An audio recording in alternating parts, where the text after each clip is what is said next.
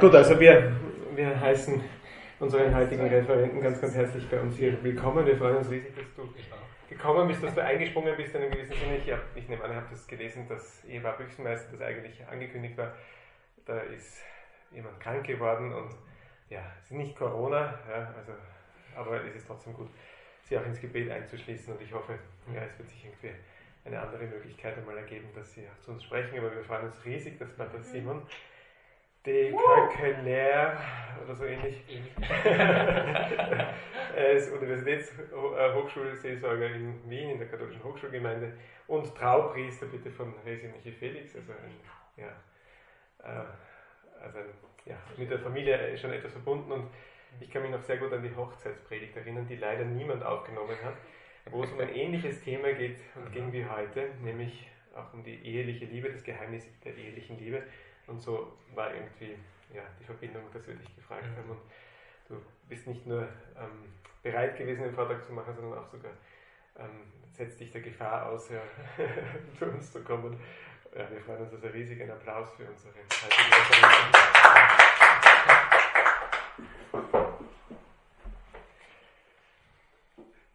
So, ich werde mal den Ton einstellen, dass das gut geht. Passt Perfekt. Soll ich beginnen? Ja.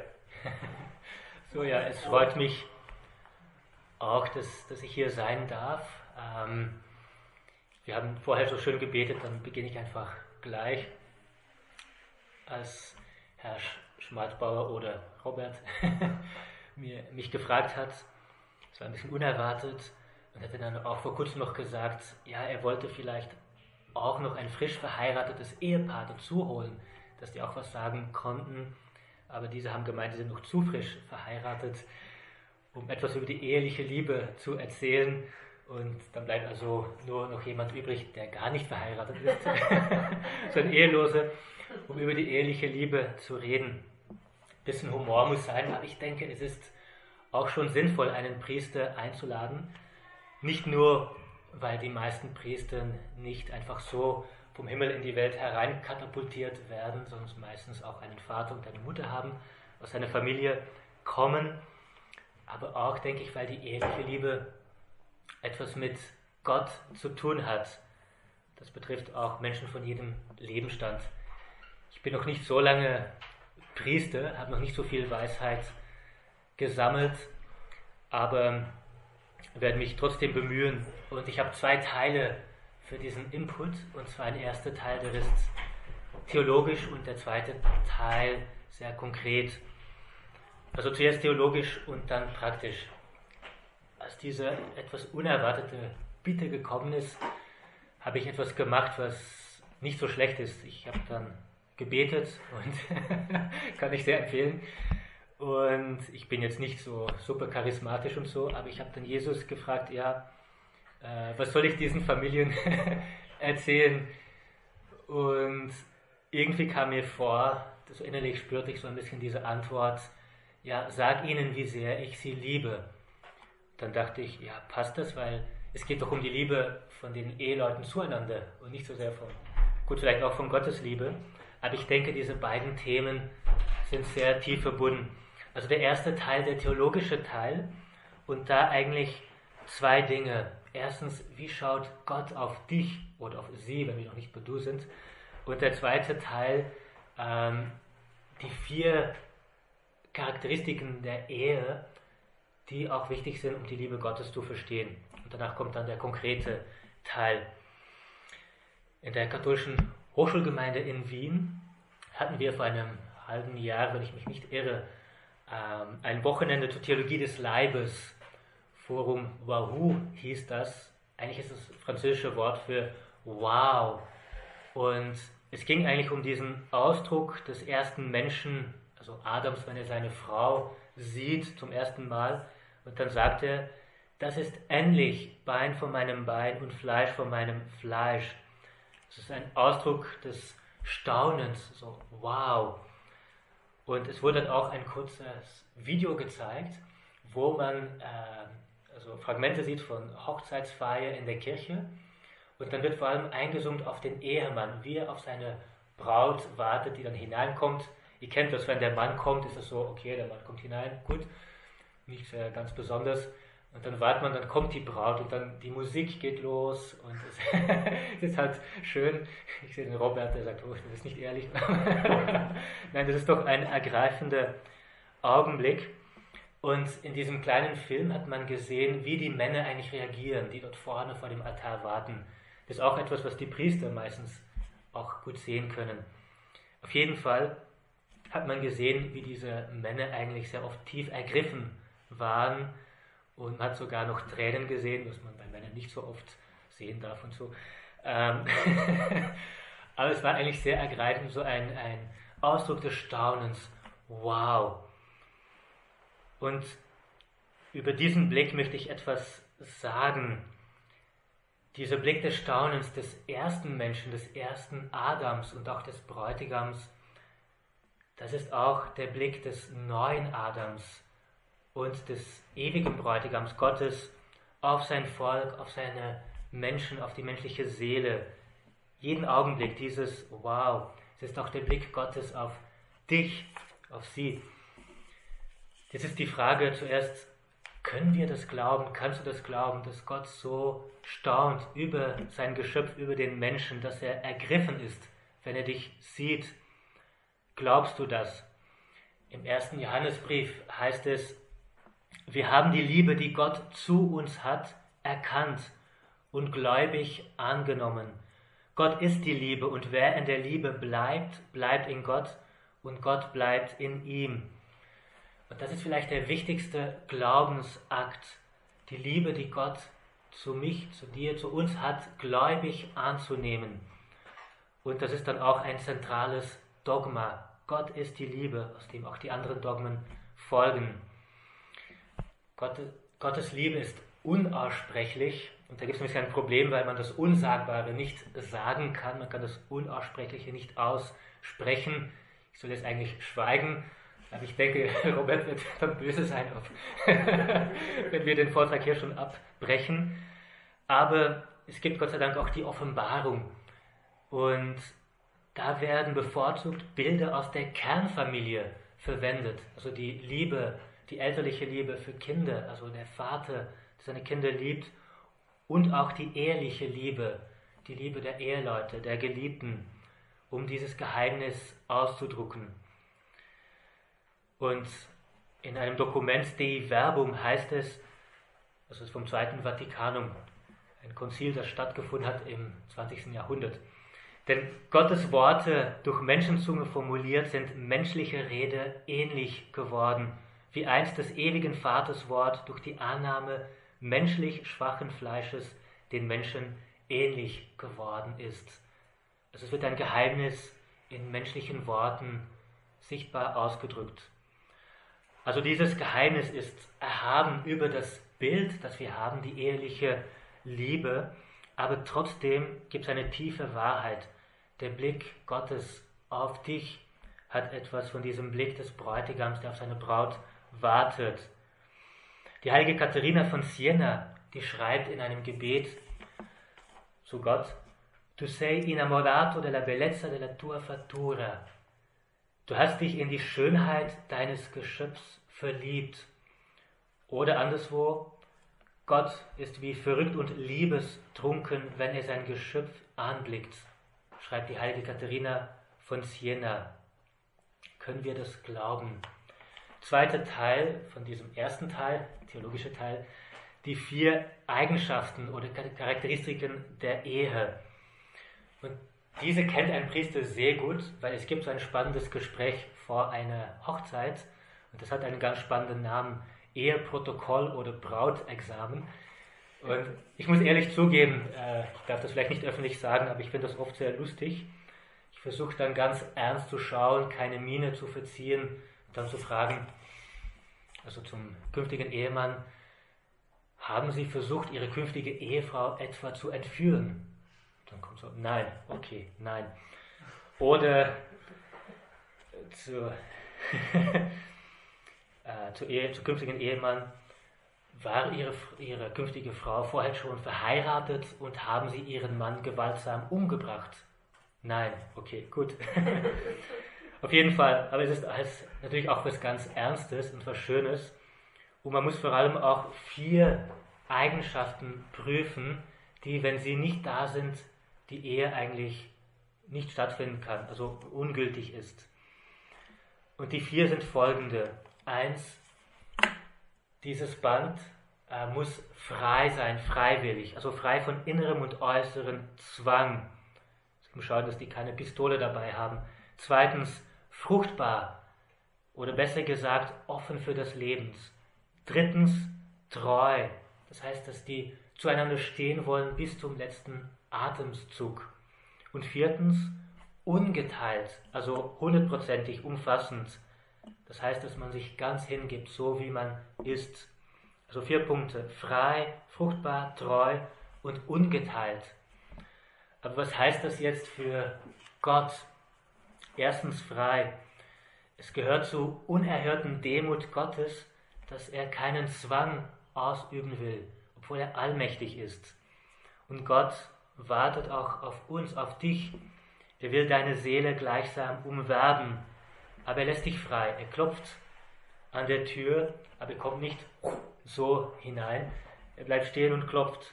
Und das gilt auch für jeden Augenblick deines Lebens, in den Ups und Downs, mitten im Stress auch des Alltags, in den Ängsten, auch in den Freuden, wenn du ganz zuversichtlich bist oder auch wenn du dich abwendest von ihm durch Sünde und, und anderes mehr.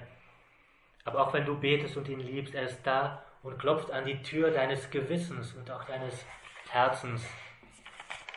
Ich kann das auch biblisch belegen, also aus dem Buch der Offenbarung. Ich stehe vor der Tür und klopfe an. Wer meine Stimme hört und die Tür öffnet, bei dem werde ich eintreten und wir werden Mahl halten. Ich mit ihm und er mit mir. Woher kommt dieses Bild aus dem Buch der Offenbarung? Das kommt aus einem ganz kleinen Buch im Alten Testament, aus dem Hohelied, aus dem fünften Kapitel. Da heißt es von der Braut, ich schlief, doch mein Herz war wach. Horch, mein Geliebter klopft. Mach auf, meine Schwester, meine Freundin, meine Taube. Und dann weiter, ich stand auf, dem Geliebten zu öffnen. Und da ist auch in der Apokalypse von diesem Mahl die Rede. Und da heißt es genau dort im Hohenlied vorher, Freunde, esst und trinkt, berauscht euch an der Liebe. Das heißt, dieses Sattwerden an der Liebe, wonach der Mensch, was den Menschen sehnt, diese Liebe, die nur, nur Gott schenken kann am Ende. Selig, die zum Hochzeitsmahl des Lammes geladen sind. Also Gott appelliert an unsere Freiheit. Zweitens, seine Liebe ist fruchtbar. Jesus sagt auch, ich bin gekommen, damit sie das Leben haben und es in Fülle haben. Und so oft spricht er von den Früchten, die er erwartet. Wer in mir bleibt und in wem ich bleibe, der bringt reiche Frucht, denn getränkt von mir könnt ihr nichts vollbringen. Also diese Einladung, dass der Glaube nicht schönes Gerede bleibt, sondern wirklich Frucht bringt, nicht einfach ein Konsumieren, aber wirklich etwas, was Frucht bringt. Und Paare, die zum Beispiel keine Kinder bekommen können, das ist klar, die sind auch zur großen Fruchtbarkeit berufen. Das gilt auch für Priester, die berufen sind, geistliche Väter zu werden oder Ordensschwester, geistliche Mütter. Gut, die Treue, was heißt das für Gott? Im 2. Timotheus, äh, 2. Brief an Timotheus heißt es, wenn wir untreu sind, bleibt er doch treu, denn er kann sich selbst nicht verleugnen. Und auch sehr schön im Römerbrief 8, 35, was kann uns scheiden von der Liebe Christi? Und interessant dieses Verb scheiden, das heißt auf Griechisch chorizo, scheiden, trennen. Und wo findet man dieses Wort noch in der Heiligen Schrift? Matthäus 19,6 und Markus 10,9. Ich lese mal den ganzen Satz. Sie sind also nicht mehr zwei, sondern eins. Was aber Gott verbunden hat, das darf der Mensch nicht trennen. Das gleiche Wort so. Und bei Paulus heißt es noch weiter, denn ich bin gewiss, weder Tod noch Leben, weder Engel noch Mächte, wegen weder Gegenwärtiges noch Zukünftiges, weder Gewalten oder der Höhe oder Tiefe, noch irgendeine andere Kreatur können uns scheiden von der Liebe Gottes, die in Jesus Christus ist, unserem Herrn. Und da hat man vielleicht eine, eine Antwort auch auf die Frage, warum Jesus scheinbar so streng ist, wenn er über Ehe und Ehescheidung spricht. Jemand könnte sagen, naja, Jesus mit allem Respekt, äh, du oder sie, je nachdem, du bist nicht verheiratet, du weißt nicht, wie schwer das ist und so, äh, das ist doch schwierig und so. Aber ich denke, Jesus ist tatsächlich, hat ehelos hier auf Erden gelebt, aber denkt trotzdem an seine Braut, an die Kirche, an sein Volk, an den Menschen. Man könnte sagen, menschlich gesehen hätte Jesus viele gute Gründe, sich auch von seiner Kirche zu trennen. Seit 2000 Jahren, vielleicht gehören wir auch ab und zu zu diesen Gründen, hoffentlich nicht zu sehr, aber trotzdem, die Pforte der Unterwelt werden sie nicht überwältigen. Und ich denke, das hilft uns auch, die Kirche noch mehr zu lieben. Diese fast verrückte Liebe Jesu, der sich nicht von seiner Kirche trennen lassen will. Und der wartet auf den Augenblick, wo seine Kirche verherrlicht vom Himmel herabkommen wird, wie eine Braut, die sich für ihren Mann geschmückt hat. Gut, ich möchte hier den theologischen Teil beenden. Also das Erste, was ist der Blick Gottes auf uns, auf dich, dieses Wow des Bräutigams, der wartet auf seine Braut. Und zweitens diese vier Charakteristiken der Ehe. Also, und auch Gottes Liebe ist frei, er lässt uns frei. Sie ist treu, sie ist fruchtbar und sie ist ganzheitlich nichts vergessen. Abschließend noch zum theologischen Teil. Der, genau, ich habe das, glaube ich, nicht erwähnt. Die Liebe ist ganz, Gott schenkt alles, was er hat. Der Vater sagt zum Sohn, der nicht verloren war, alles, was mein ist, gehört dir. Und da könnte man auch sehr viele biblische Zitate verwenden. Aber abschließend kann man sagen, das ist auch wichtig, um die Ehe zu verstehen. Der Ehebund ist ein Sakrament, das heißt, es ist kein Kraftakt und es ist auch nicht was Moralisierendes. Du musst jetzt das und das tun und das und das nicht tun. Es ist ein Geschenk. Es ist diese göttliche Liebe, wie Gott uns liebt, die auch durch die Ehe fließen will. Früher war ich ziemlich ein Fan von Space Shuttles und den gibt es leider nicht mehr, dieses Modell. Ich wollte mal Kaplan im Weltall werden, aber dafür brauche ich dann ein anderes Raumkraftzeug. Auf jeden Fall, wie das auch heißt, ähm, die größte Komponente des Shuttle-Systems, das war der Außentank. Der war riesig, wenn jemand das mal gesehen hat, auch ein Bild davon hat. Und eigentlich dieser größte Teil der Ehe ist auch der Krafttank, der von Gott kommt. Ist aber kein Außentank, sondern der kommt von innen sollte von innen kommen. Und vielleicht ist es auch wichtig, dass eure Ehe, also ich spreche jetzt für die, die verheiratet sind, ähm, das ist natürlich etwas ganz Persönliches, aber ihr tretet auch ein in eine größere Geschichte, in die Liebesgeschichte Gottes mit seinem Volk. Also ist es wichtig, auch in den kleinen Schwierigkeiten des Alltags, dass sich da ein größerer Horizont öffnet, eine Weite. Und ich glaube, das habe ich gesagt bei der Hochzeit von Resi und Michi Felix, dass wenn ihr euch einander in die Augen schaut, also in dem Augenblick auch der Eheschließung, dann seht ihr etwas vom Sinn des Lebens, von dieser großen, spannenden Liebesgeschichte Gottes mit den Menschen. Und deswegen ist auch das Zölibat eine so schöne Berufung, weil man dort auch eintritt in diese Liebesgeschichte Gottes mit den Menschen. Jetzt konkret möchte ich drei Dinge erwähnen.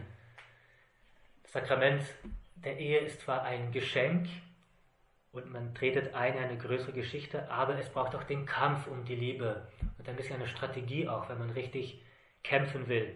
Also der gute Kampf, also nicht miteinander, sondern für die Liebe. Und zweitens, ähm, dieses Wow was ich vorher erwähnt habe, dieser Blick Gottes auf den Menschen, wie könnt ihr das in der Ehe reproduzieren? Wie könnt ihr einander anblicken, anschauen? Und drittens, ähm, Erwartungshaltungen, die es geben kann in der Ehe. Also zum ersten Punkt, der strategische Kampf. Es passiert wahrscheinlich euch nicht, aber es gibt ab und zu so Menschen, auch, auch welche, die gläubig sind, die so durch das Leben gehen mit dem Eindruck, dass sie so halb bewusstlos durchs Leben gehen. Ähm, vielleicht haben sie irgendwann mal fromme Gedanken gehabt, aber weiter geht so ziellos. Vieles ist hektisch, umtriebig, dann wieder mal lustlos, aber nie wirklich so ein ganz klares Ziel. Wohin geht eigentlich die Reise? Und nach so ein paar Tagen, aha, war da was?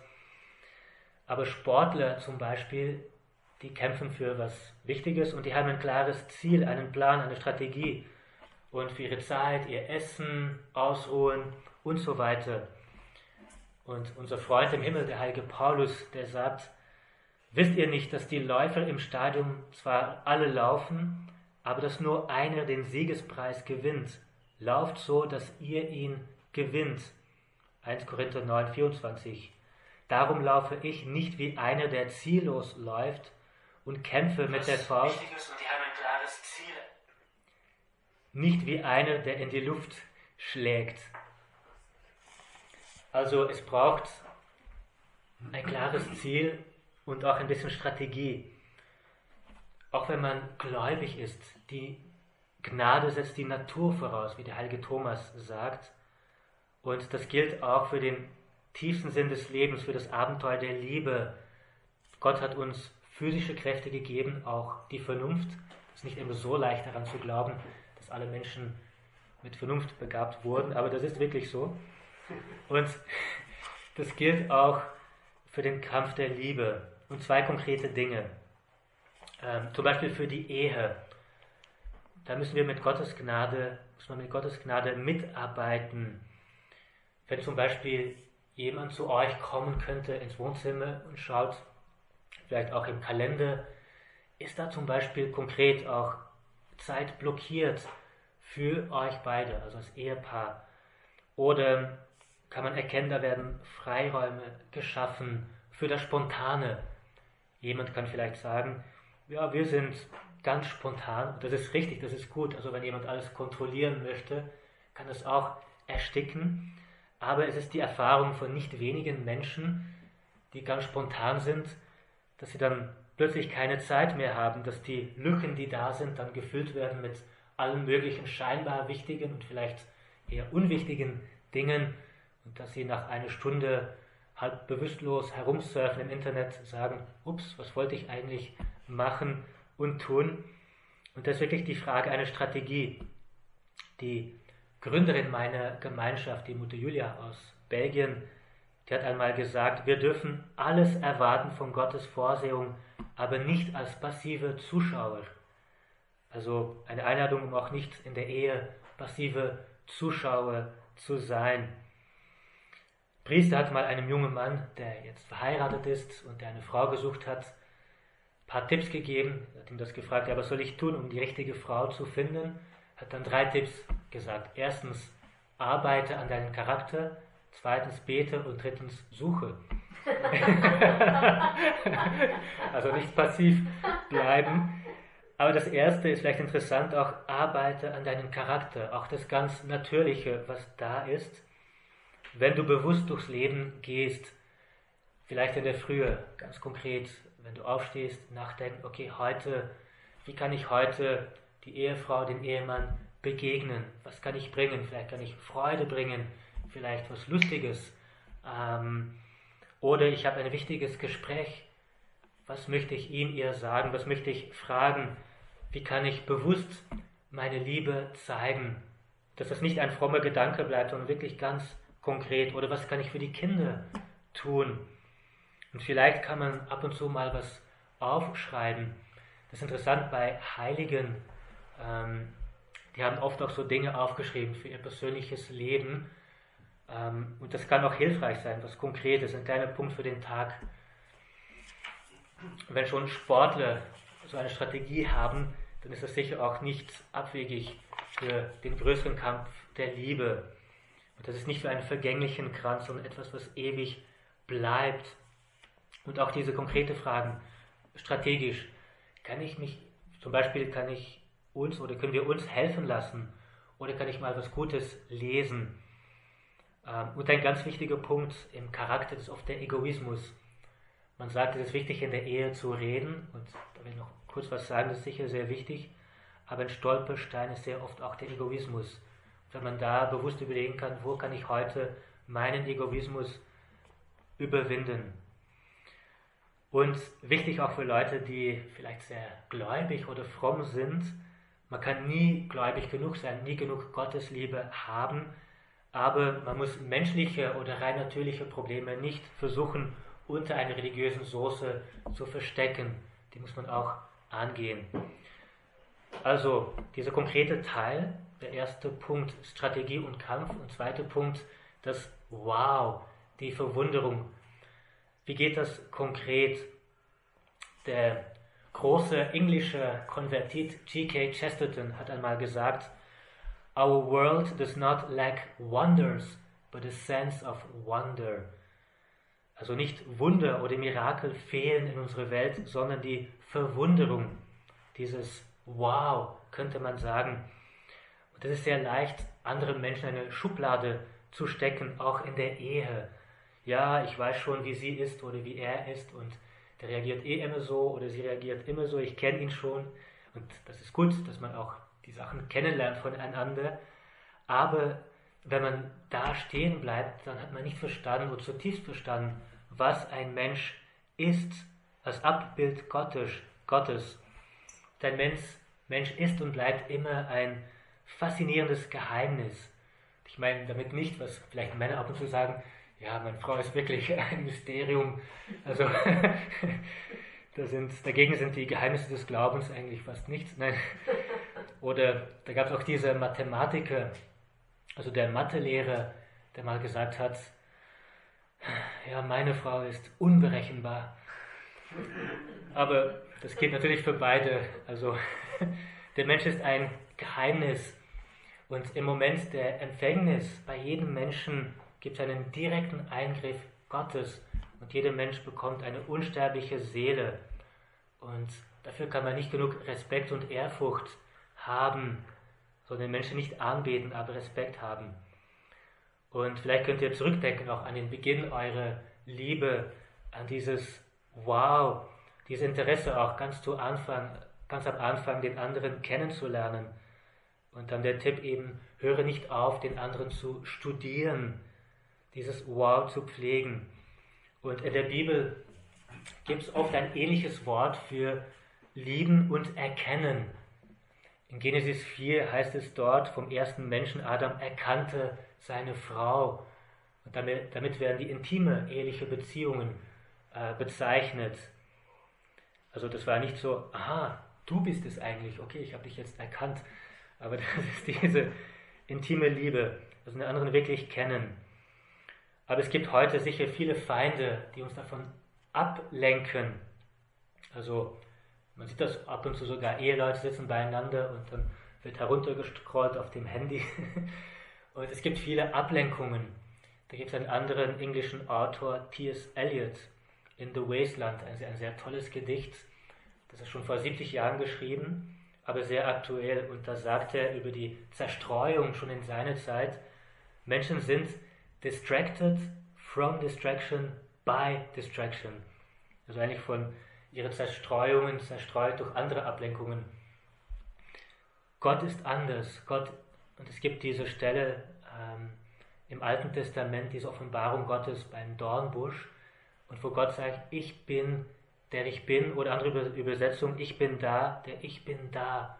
Gott ist wirklich gegenwärtig da für uns.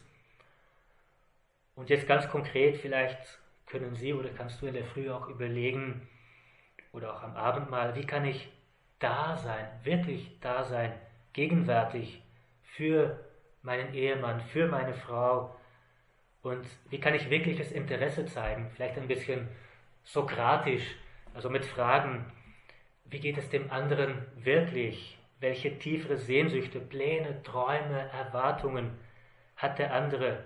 Wie versteht er sich? Wie versteht er seine Zukunft, eure Zukunft? Weil das auch für Gott gilt. Gott interessiert sich für die kleinsten Details unseres Lebens.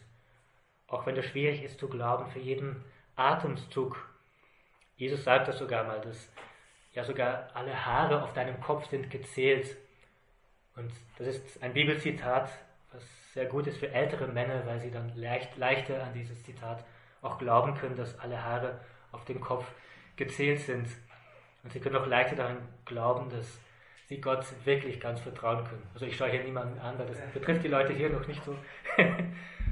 Aber auf jeden Fall, Gott ist da und die Frage, wie kann ich da sein für den anderen? Und beim zweiten Punkt noch ein, ein kleiner Punkt. Das heißt auch, den anderen immer wieder mal neu zu sehen, als ob ich den anderen zum ersten Mal erblicken würde. Und da ist auch das Thema der Vergebung. Die Gründerin meiner Gemeinschaft, die geistliche Familie Das Werk, die hatte auch so mal was gesagt. Das gilt nicht nur für Eheleute, auch für andere kann es toll sein, wenn man in der Frühe, wenn man aufsteht, den anderen mal ganz neu anschaut, als ob man diesen Menschen zum ersten Mal sehen würde. Paulus sagt das auch, wandelt und erneuert euer Denken. Wer kann das gut sein? In der Frühe, wie wäre es, wenn ich diesen Menschen zum ersten Mal sehen würde? Natürlich müsst ihr jetzt nicht aufstehen und zu Ehemann oder Ehefrau gehen. Äh, sehr geehrter Herr, es, ja, äh, es freut mich, Sie kennenzulernen. Wie heißen Sie? das wäre vielleicht übertrieben, aber mal mit ganz neuen Augen und vielleicht auch mal mit den Augen Gottes, alle Schubladen weg und dieses arme, kleine, zerbrechliche Geschöpf, das aber auch Abbild Gottes ist, für die Ewigkeit geschaffen, so zu erblicken. Gut, und der letzte Punkt vom konkreten Teil, Erwartungshaltungen. Das ist auch was Spannendes. In der Ehe habe ich mir sagen lassen, ähm, das Problem ist vielleicht oft, dass man sehr vieles erwartet von anderen und man kann von Gott alles erwarten, aber von diesen kleinen armen Geschöpfen kann man nicht zu viel oder soll man nicht zu viel erwarten, weil man sonst garantiert immer wieder enttäuscht ist. Hat auch was Positives, jede Enttäuschung ist eine Täuschung weniger.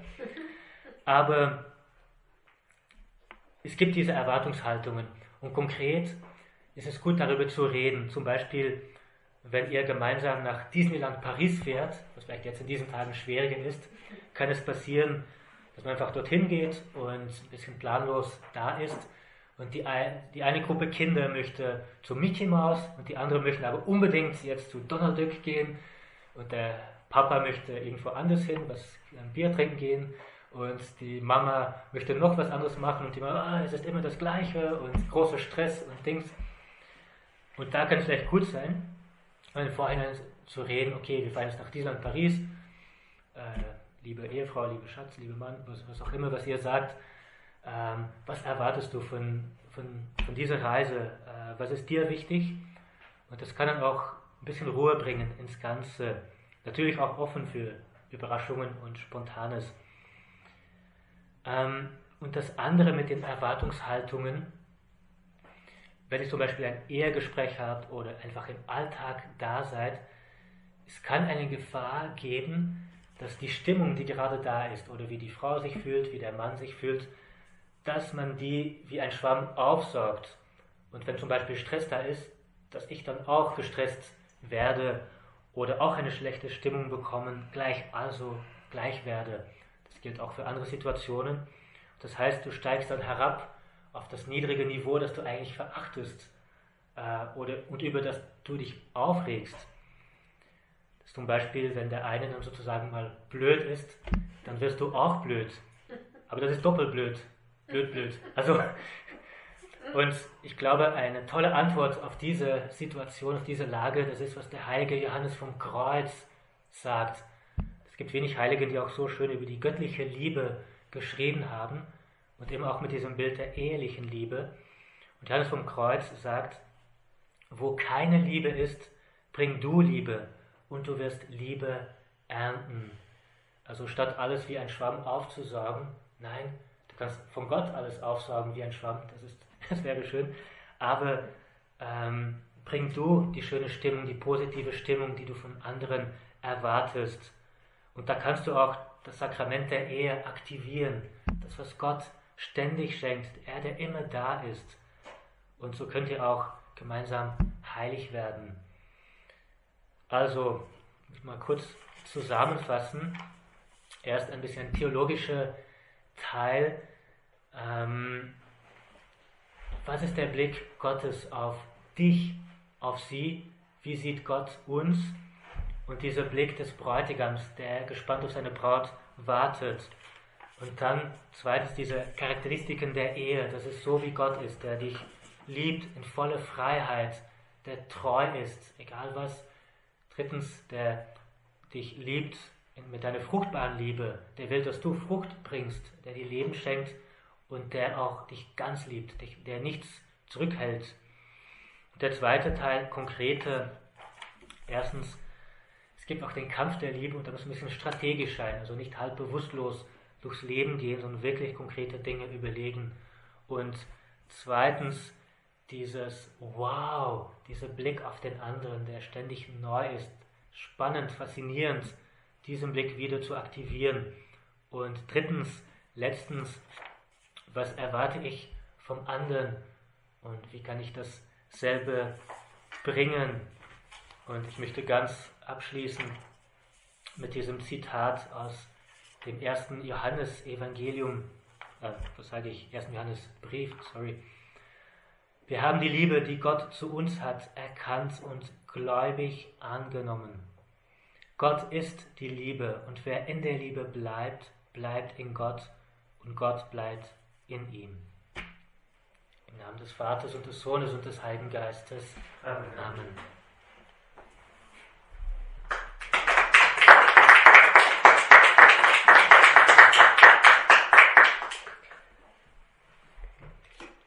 vielen herzlichen Dank, lieber Pater Simon. Wir haben jetzt noch ein bisschen Zeit und ich möchte einfach einladen, Fragen zu stellen. Also, ja, könnt auch ihr stellen. Vielleicht habt ihr eine Frage oder etwas, was euch ähm, während dem Vortrag auch eingefallen ist. Ich meine, muss jetzt ein bisschen so reinschauen, weil sonst sieht man mich nicht, aber hören kann man mich auf jeden Fall. Ja. Macht nichts. Ähm, ja, und vielleicht wollt auch ihr Fragen schicken oder wollt ihr eine Frage schicken per Chat, also bei YouTube kann man chatten, neben rechts nebendran. Oder auch, wer will, kann das auch per WhatsApp oder SMS an mein Handy schicken. Also wenn ihr eine Frage habt, Pater Simon hat noch äh, ein paar Minuten Zeit auch zu sprechen. Es wäre schön, wenn wir sozusagen so in diese Weise auch ein bisschen ins Gespräch kommen könnten. Gut, ich gebe dir das Mikrofon jetzt in die Hand. Danke. Wir werden schauen, was kommt und ja. vielleicht, wenn ihr eine Frage habt, müsst ihr sie so laut stellen, dass man sie gut hört. Jetzt kommt. Was du erst? Mhm. Habt ihr eine Frage? Ich schau mal. Du? Schau mal.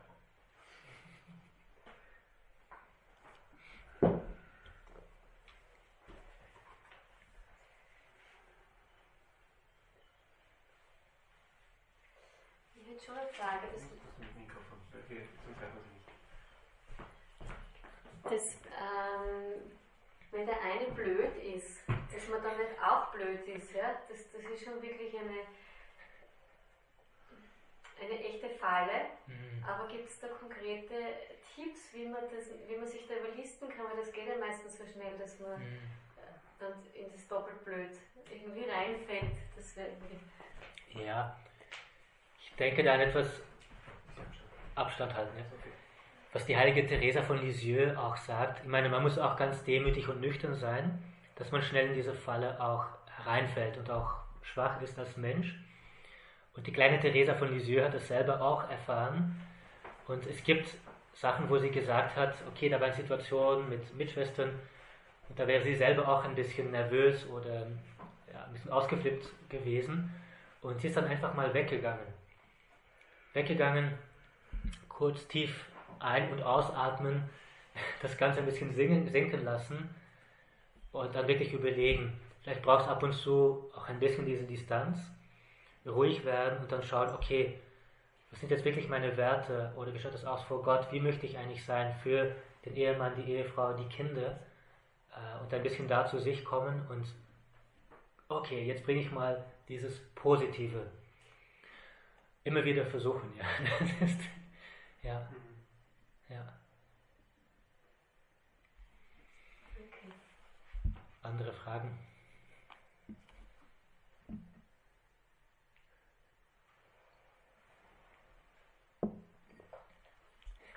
Schreibt niemand noch. Wäre schön, wenn Sie schreiben. Hm? Genau. Ähm, also, ich würde gerne, weil ich habe diesen Film auch gesehen über dieses Wow. Ja? Ja. Und ähm, eigentlich, wenn ich an die Hochzeit von Resi und Michi Felix denke, die ist ja noch nicht so lange her, dann, dann war auch dieses Wow irgendwie so ganz Mhm. greifbar. Ja? Irgendwie. Ähm, und das ist, also wenn man heiratet, kennt man sich ja doch schon eine ganze Weile. Ähm, also bei euch halt zumindest, ja, mehr als ein Jahr. Jahr davor war die Ver Verlobung, und, also sind meistens drei Jahre oder zwei Jahre, oder manche heiraten ganz, ganz schnell, aber man kennt sich, ja. Und dann ist diese Hochzeit und dann, und auf einmal sieht man so, wie wenn man die Frau das erste Mal sehen würde und und ich denke mir jetzt, mit der Michi, wir sind 25 Jahre verheiratet und wir haben uns vorher auch schon ein paar Jahre gekannt. Ja. Und irgendwie, man, man sehnt sich natürlich nach diesem Wow, ja. Aber man kann es ja auch nicht machen. Ja. Auch der Bräutigam macht das ja nicht absichtlich, dass er dann auf einmal so gerührt ist, wenn er die Braut da stehen sieht. Ja. Und, aber ich glaube, es täte uns so gut, ähm, einzutreten in diesen Blick Gottes. Und vielleicht kannst du uns da äh, auch, auch helfen, ja. sozusagen diese, diesen verliebten Blick Gottes, wie kann ich den auch wieder gewinnen oder, oder wie, wie kann, also mir, mir den schenken lassen vielleicht, oder ich weiß nicht, vielleicht Mhm. kannst du da noch ein bisschen was sagen. Ja, ist ke- keine so leichte Frage, aber ich denke, vielleicht zuerst sich selber unter diesem Blick Gottes auch noch mehr zu stellen und auch daran zu glauben, weil ich denke, ich meine, ich arbeite viel mit jungen Leuten, auch mit Studenten. Da gibt es auch welche, die sich schwer tun, zum Beispiel sich selber auch anzunehmen, wie sie sind, ähm, oder zu glauben, dass Gott sie wirklich liebt. Ähm, ja, ich kann mich erinnern an einem, das war noch bevor ich Priester geworden bin und sogar Seminarist, ähm, habe ein tolles Gespräch gehabt mit einem guten Freund in einem Studentenwohnheim und da kommt ein cooler Typ rein von einer Party, äh, es war schon spät abends, der sagt, hey, worüber spricht ihr? Ja, wir sprechen über den äh, Glauben. und der so, ah, Glaube, oh, interessant, das erzählt mal was, also das ist was Neues für mich. Und dann versucht der, der Kollege von mir, der gute Freund, etwas zu sagen und er äh, verwendet auch das Wort Liebe. Und der coole junge Mann sagt dann, stopp, stopp, ich möchte wirklich alles glauben, aber Liebe, das gibt's nicht. Und da hat man gemerkt, eigentlich, der hat schon vieles erlebt, Verletzungen und so weiter. Ähm, aber vielleicht da auch wirklich ins Gebet zu gehen auch und ja, das, die Augen zu schließen vielleicht mal und zu glauben, ja, Gott schaut so auf mich mit diesem Wow und er ist wirklich da, auch wenn ich ein armes, kleines Geschöpf bin und dir zuerst diesen Blick schenken zu lassen und dann vielleicht auch Gott zu fragen, okay, wie kann ich so einen ähnlichen Blick ähm, meinen Mann, meine Frau schenken? Und öfters, natürlich ist ein Geschenk, das ist etwas, wo man ergriffen ist, nicht etwas, was man greifen oder machen kann. Ähm, aber trotzdem, wie das andere auch nicht als passive Zuschauer, dass man auch wirklich sich überlegt, auch am Tag, vielleicht ein paar Mal, okay, jetzt versuche ich dafür offen zu sein und meine Frau oder meinen Mann mal so anzuschauen. Ja.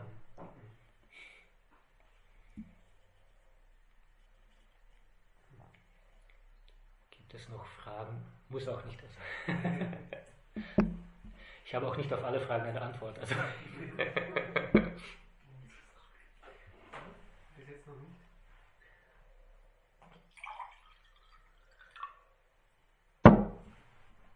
Valentin hat immer eine.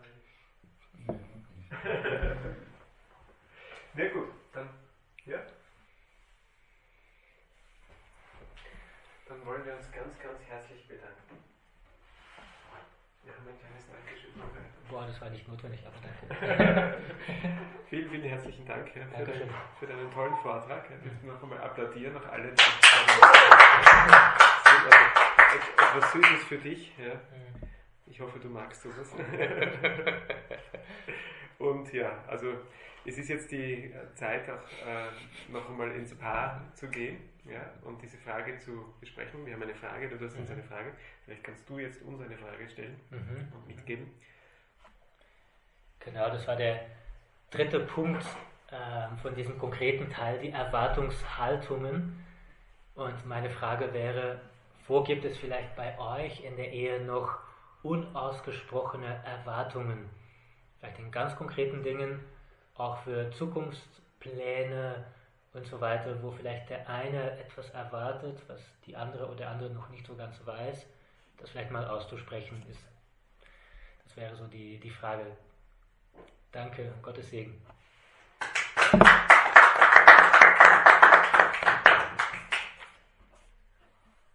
Haben die Frauen dann mehr Redezeit? Sind wir doch im Bild jetzt, oder? Ich weiß. Ja. Bloopers.